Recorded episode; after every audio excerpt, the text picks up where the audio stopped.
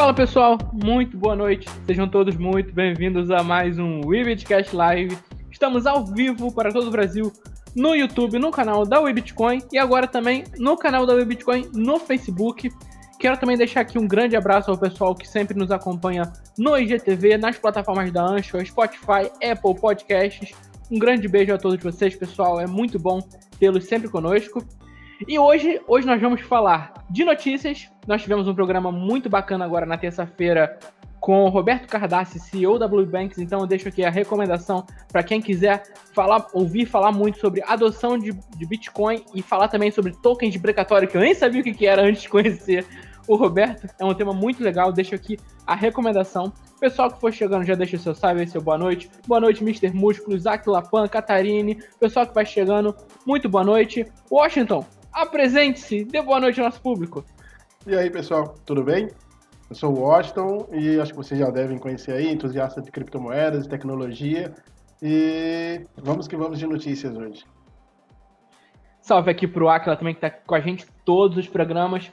Pessoal, a gente está fazendo agora a migração do programa das seis e meia para as sete horas da noite. A gente vai fazer isso a partir de agora todas as terças e quintas, porque tinha muita gente que estava chegando já às sete e meia no final do programa e não estava conseguindo acompanhar. Então agora acho que a gente consegue pegar um público maior e sem prejudicar o público que já estava com a gente antes. Então, sem mais perda de tempo, vamos para as notícias da semana que a gente vai estar tá comentando aqui hoje. A primeira, inclusive, já está na sua tela. A notícia é de Bitcoin. A gente vai falar de Bitcoin primeiro, depois a gente passa para os outros assuntos. A notícia é Jack Dorsey, CEO do Twitter, ele está dizendo aqui: Bitcoin e blockchain são o futuro do Twitter. E aqui o Jack Dorsey está discutindo a, a forma com que ele acredita que a blockchain pode impactar nas finanças, na economia e nas empresas no futuro. Ele acredita muito que a blockchain pode ter um papel fundamental e ele acredita que a blockchain pode ser fundamental também para o Twitter, né, Washington? Sim, sim. Cara, é, a blockchain ela vai dar mais segurança, na, até mesmo nas, nas, nas contas do, das pessoas que utilizam o Twitter.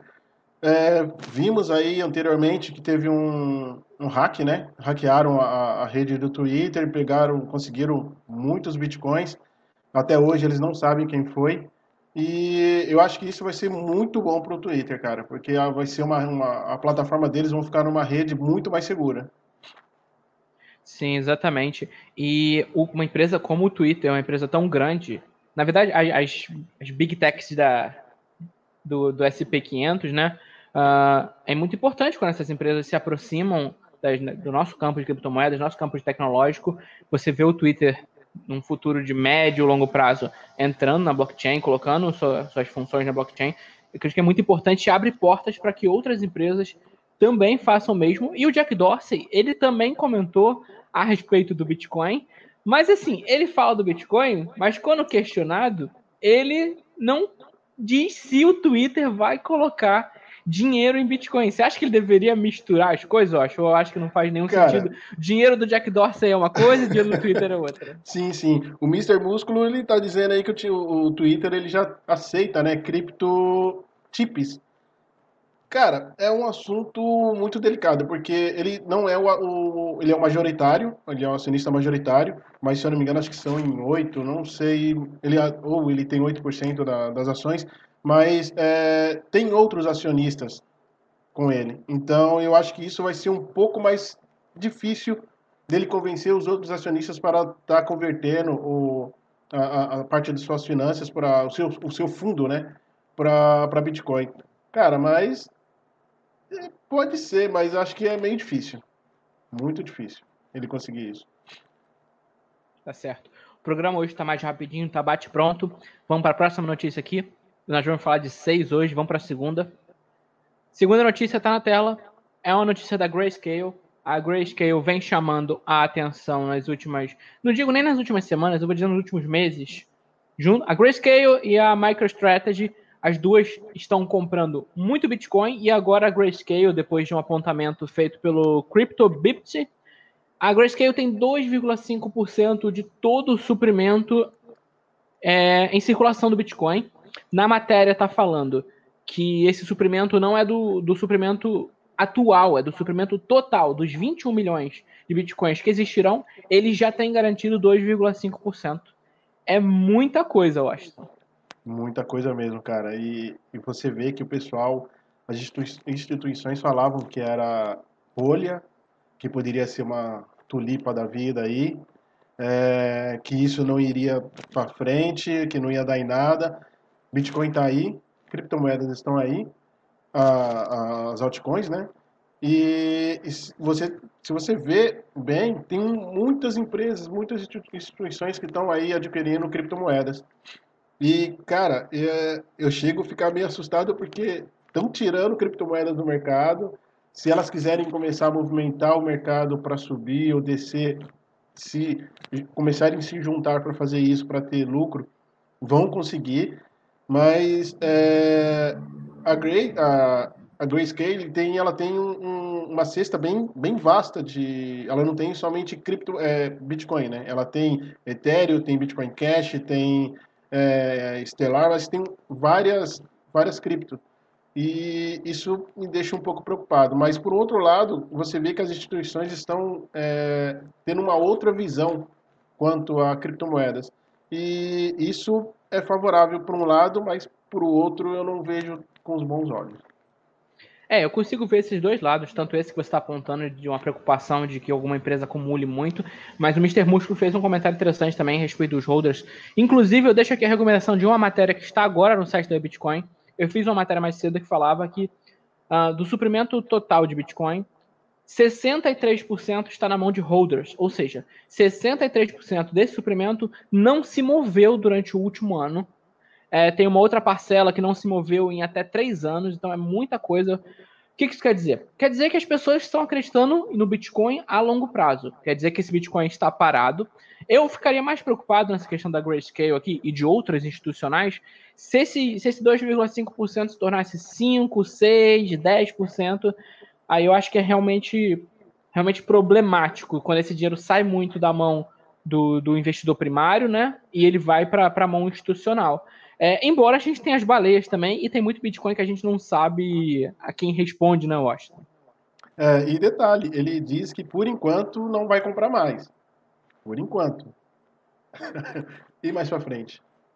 É, e, ah, e é engraçado também que eles compraram agora, tanto a MicroStrategy quanto a Grayscale, compraram num momento de preço esquisito, a matéria fala disso, um momento de preço estranho, um preço meio volátil, meio, meio caro, que a gente podia esperar. O Bitcoin teve tempo atrás 4 mil dólares.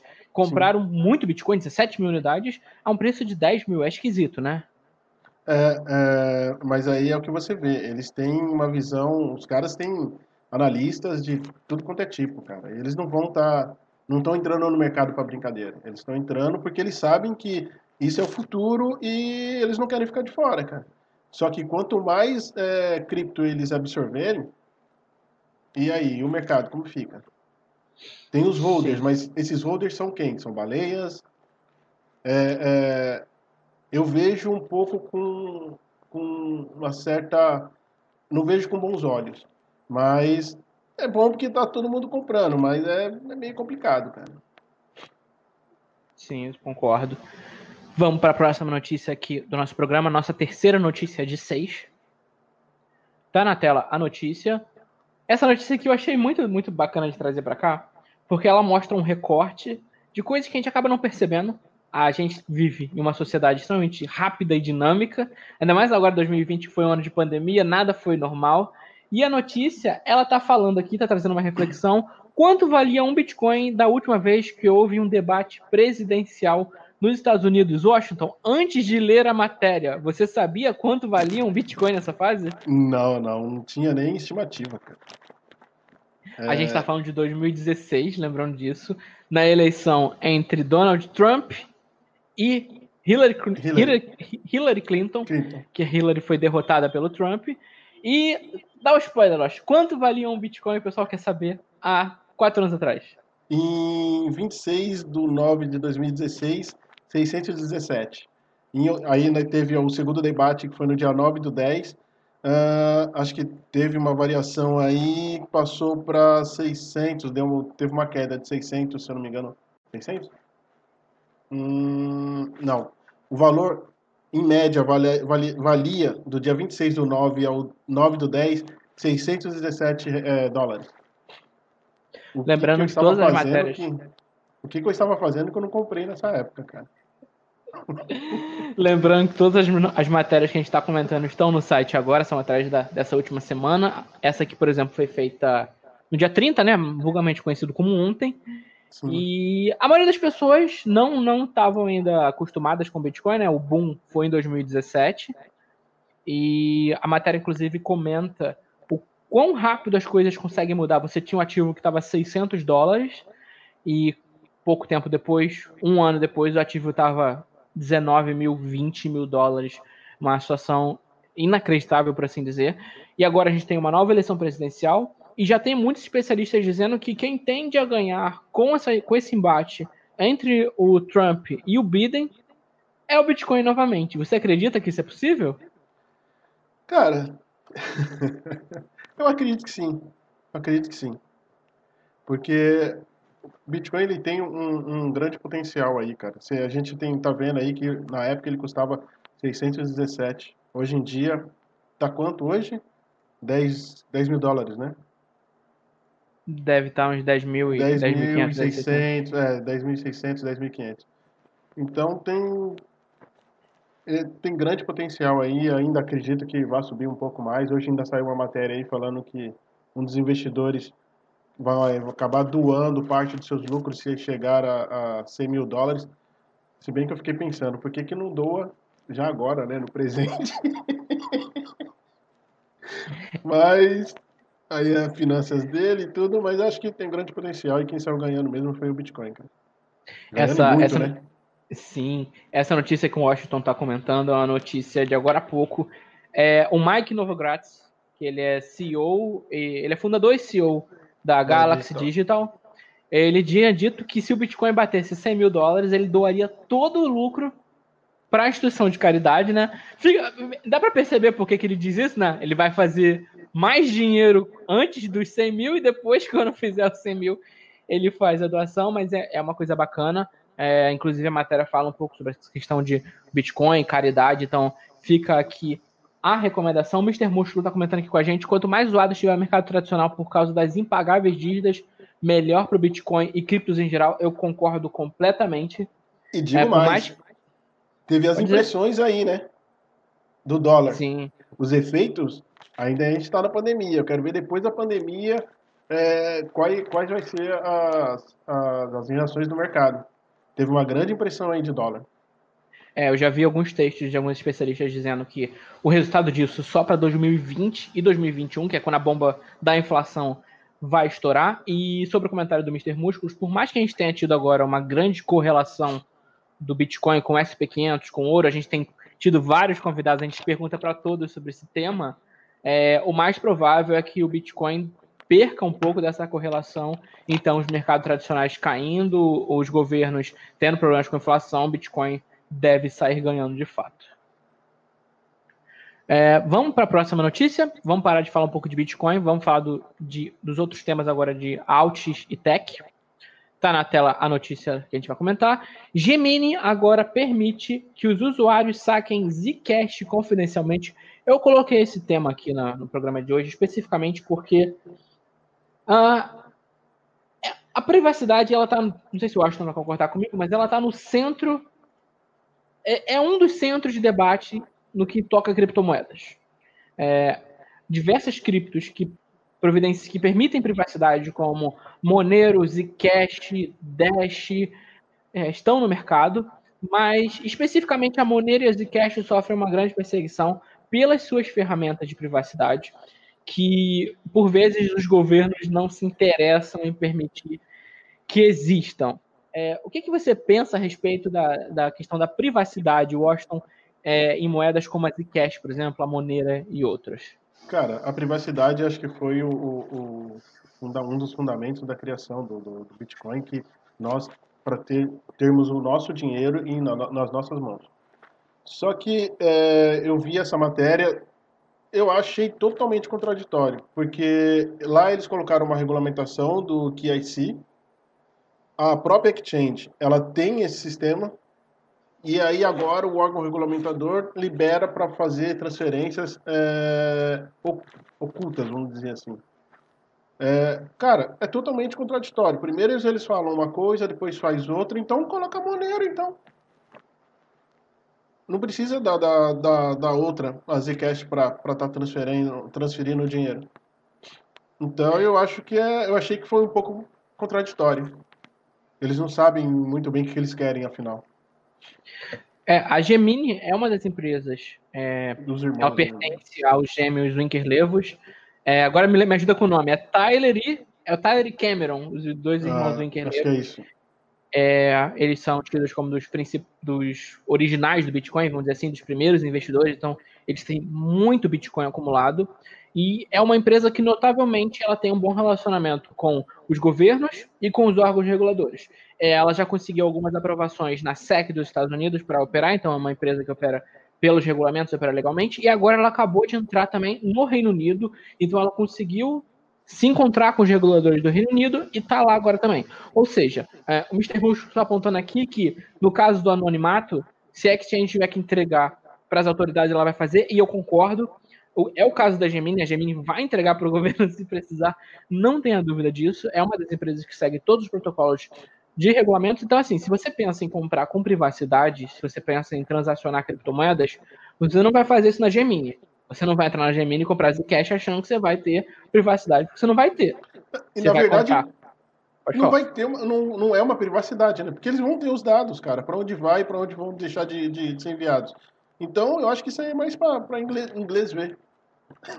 Exatamente. Sim. Então, quer privacidade? Corre da Gemini. Você não vai comprar lá. Você vai comprar numa DEX, por exemplo, que inclusive teve uma exchange grande agora da Ásia que sofreu um hack, um hack milionário, e os hackers estão passando os bitcoins roubados através de DEX, porque você consegue passar isso e não consegue rastrear. Até consegue, mas é muito, muito, muito difícil. Então, assim, na questão da privacidade, eu acho isso muito importante. Eu acho que está bem no coração do, do, do, debate sobre criptomoedas. E sempre que eu vejo essas exchanges lidando com os reguladores, é algum bloqueio, é uma moeda sendo eliminada. A Monero já foi eliminada de diversas exchanges da Ásia, porque não seguem os protocolos básicos de regulamentação e tudo mais. Então, assim, muito complicado, Austin. É, muito complicado mesmo. Mas eu acho que é...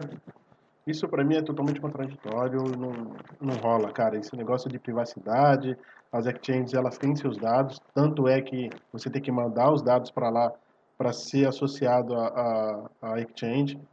Então isso para mim é papinho, papinho para vou dormir porque não, não, não rola. Se alguém acha que está fazendo é, transferências sendo ocultas, não, não tá, cara. Isso não tá mesmo e, e louco de aquele que acredita, né? Exatamente. Vamos agora para a notícia número 5 de 6 do nosso programa. Já estamos chegando no final, programa mais curtinho hoje. É, tá na tela a notícia. São duas notícias de Ripple que nós vamos tratar aqui. A primeira está dizendo: CEO da Ripple explica por que as criptomoedas dos bancos centrais não ameaçam o XRP Washington. Por que, que ele acredita que isso não é um problema para a empresa dele aqui, o Brad Garlinghouse? Cara, as pessoas elas têm uma, uma certa resistência e até vou pegar um link também depois para o próximo tema. É, eu acho muito difícil alguém conseguir. É, é, as pessoas acho que não vão aceitar logo de cara as, as criptomoedas de, de, dos bancos centrais. Se fosse assim, pô, eu acho que seria muito fácil o Banco Central do Brasil, dos lugares estarem, estarem desenvolvendo essa tecnologia.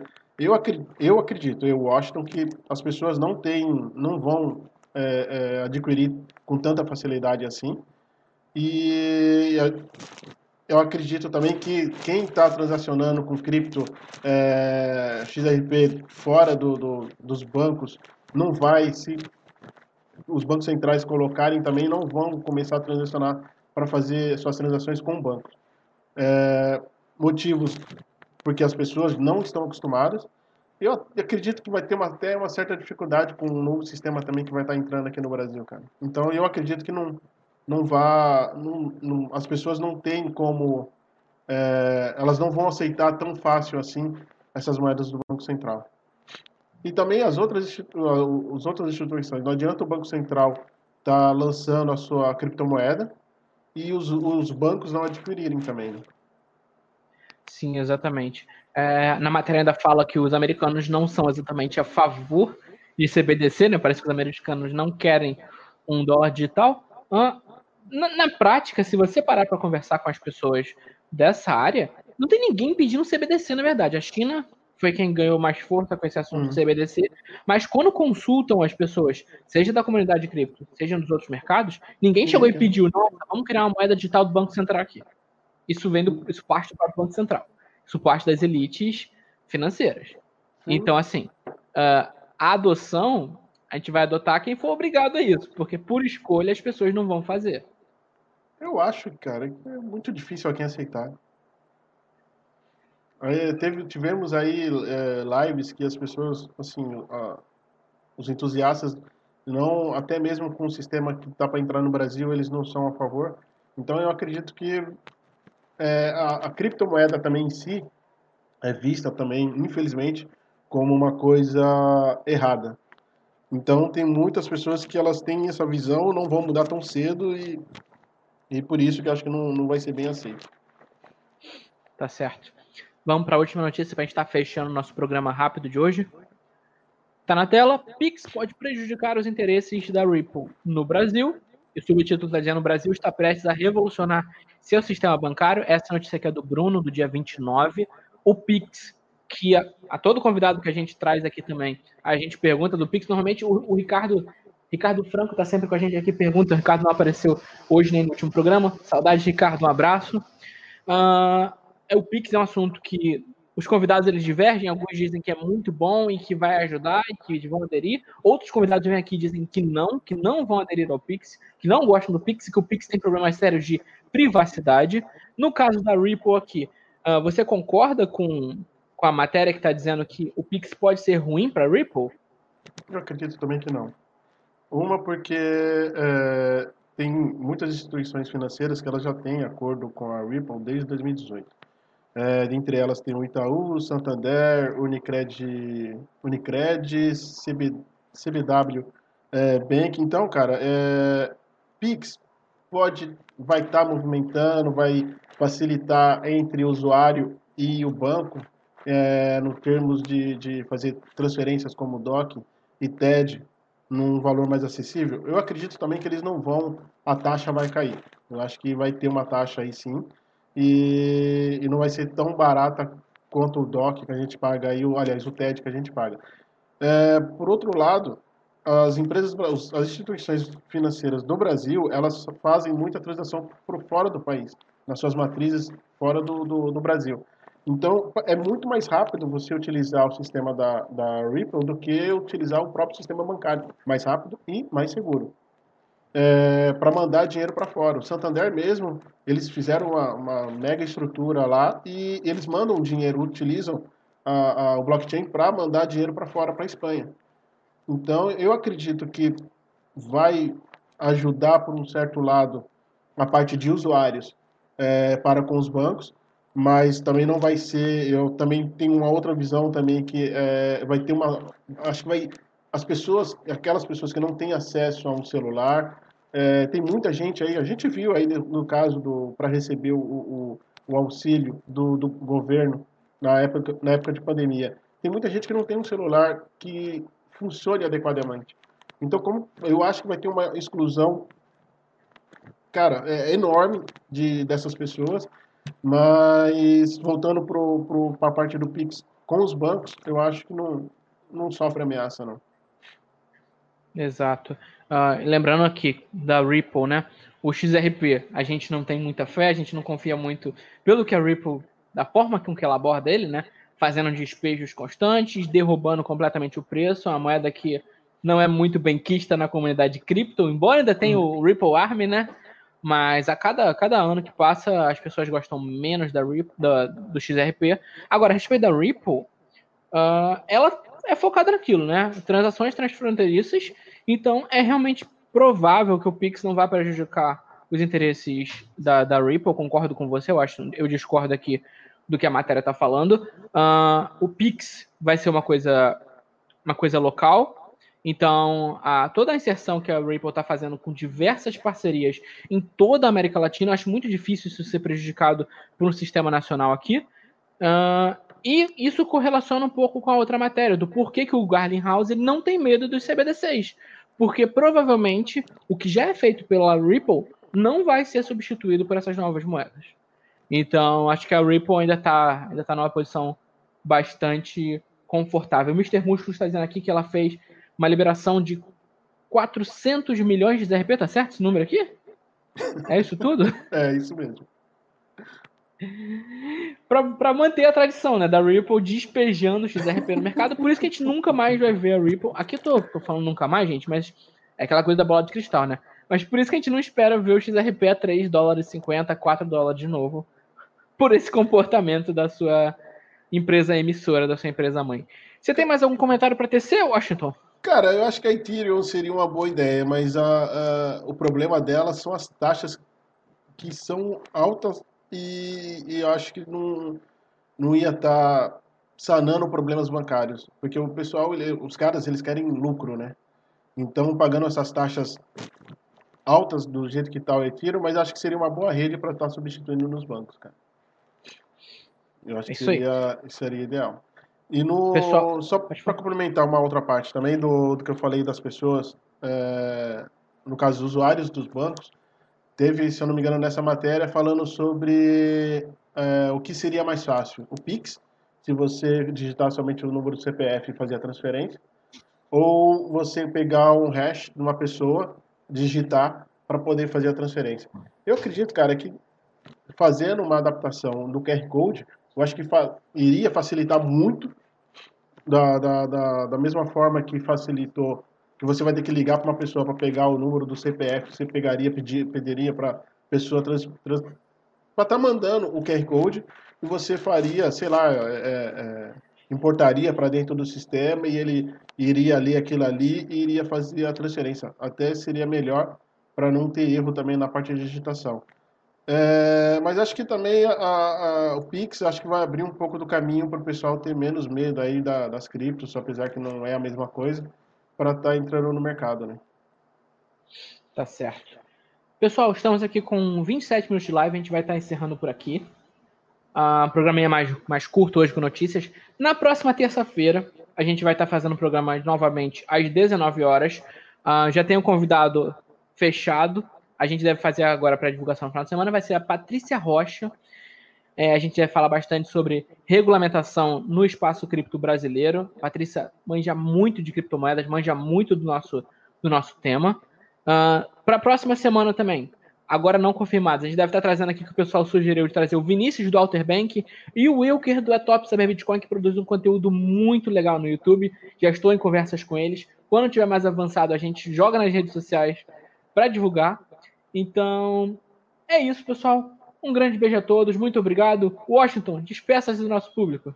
Agradeço aí todo mundo que esteve aí participando, Mr. Músculo, outros Tech, uh, aliás, Ouros Tech, uh, João Pedro, a Vivian, Catarine, e o Aquila também está sempre aqui com a gente. Gostaria de agradecer vocês e pela participação aí. E Vanguarda está aqui todos os programas também.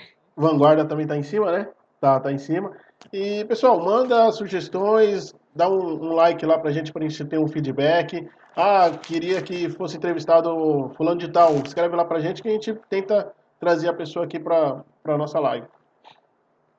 Exatamente, pessoal. Tiverem sugestões de convidados ou de temas, pode mandar pra gente que a gente vai estar entrando em contato aqui com o pessoal. É muita gente, então a gente não consegue lembrar de todo mundo. A gente, inclusive, a gente já tem uma playlist com mais de 50 programas aqui, teve muito convidado para quem quiser dar uma olhada também nos convidados que já, já vieram aqui. Sim, Aquila, estamos fazendo esse update para 7 horas, porque tinha muita gente chegando 7, 7 e meia, quando já estava acabando o programa, então a gente não conseguia, não conseguia conversar com muita gente, atingir um maior público. Estou colocando aqui também na tela o link das redes sociais. Sigam a gente no Twitter, Instagram, Facebook para não perder nenhuma entrevista. Então, gente, a gente vai ficando por aqui. Um grande beijo a todo mundo que está interagindo com a gente no chat, que toda vez nos dá muito carinho. Um grande beijo e até a